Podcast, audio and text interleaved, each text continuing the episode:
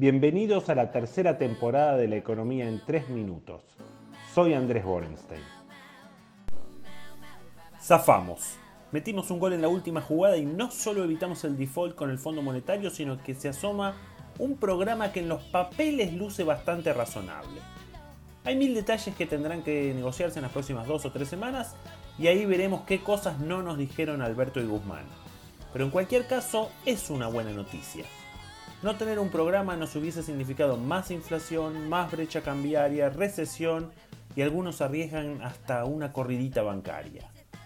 Si alguien duda de si tener un programa es bueno o no, piensen que Moró está en contra.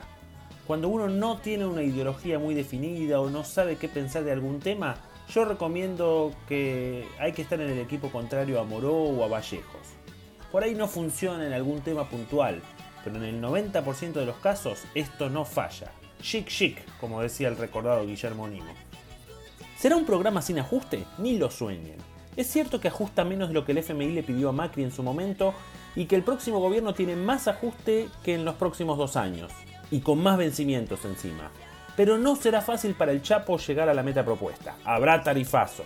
Lo dice sutilmente el comunicado del FMI, aunque justo no entró en el speech del capitán Beto y Guzmán se olvidó de mencionarlo cosas que pasan.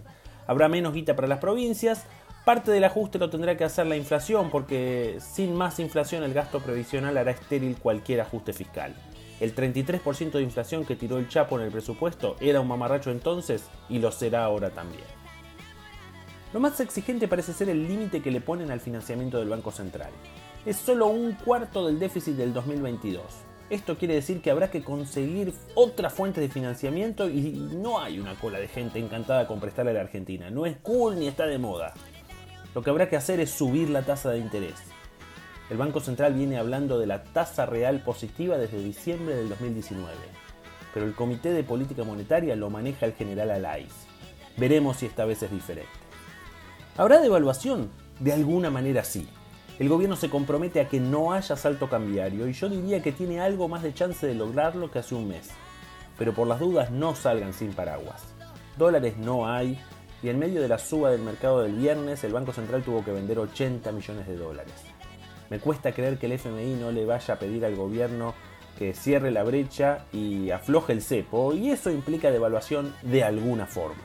Esperemos los detalles del programa, mientras tanto, cepo al cubo. La pregunta del millón que no podemos responder es si la Argentina va a cumplir este acuerdo. Si lo cumple, aunque no sea a la perfección, la economía se estabilizará y si el gobierno presenta algo moderado en 2023 tiene una chance. Para la oposición también sería una buena noticia porque si gana en 2023 encontraría la economía en mejor situación de lo que la encontró en 2015. Habrá reservas, el déficit será la mitad que aquella vez y las tarifas de luz y gas, aunque tendrán que seguir subiendo, no tendrán el cimbronazo del 2016. Para esta semana estaremos atentos a la recaudación de enero que se conoce el martes, los datos del mercado de trabajo de noviembre y los términos de intercambio del cuarto trimestre. Pero lo más importante es ver si continúa la recuperación en el mercado que vimos el viernes. No hay que olvidar que aunque los bonos subieron fuerte, la Argentina todavía tiene un riesgo país de 1.800 puntos. Esto equivale a decir que hay una probabilidad de default muy alta en los próximos cuatro años implícita en los precios sería importante que al menos bajemos otros 300 puntos al riesgo. No es obvio que vaya a ocurrir. Estaremos atentos. Hasta la semana que viene.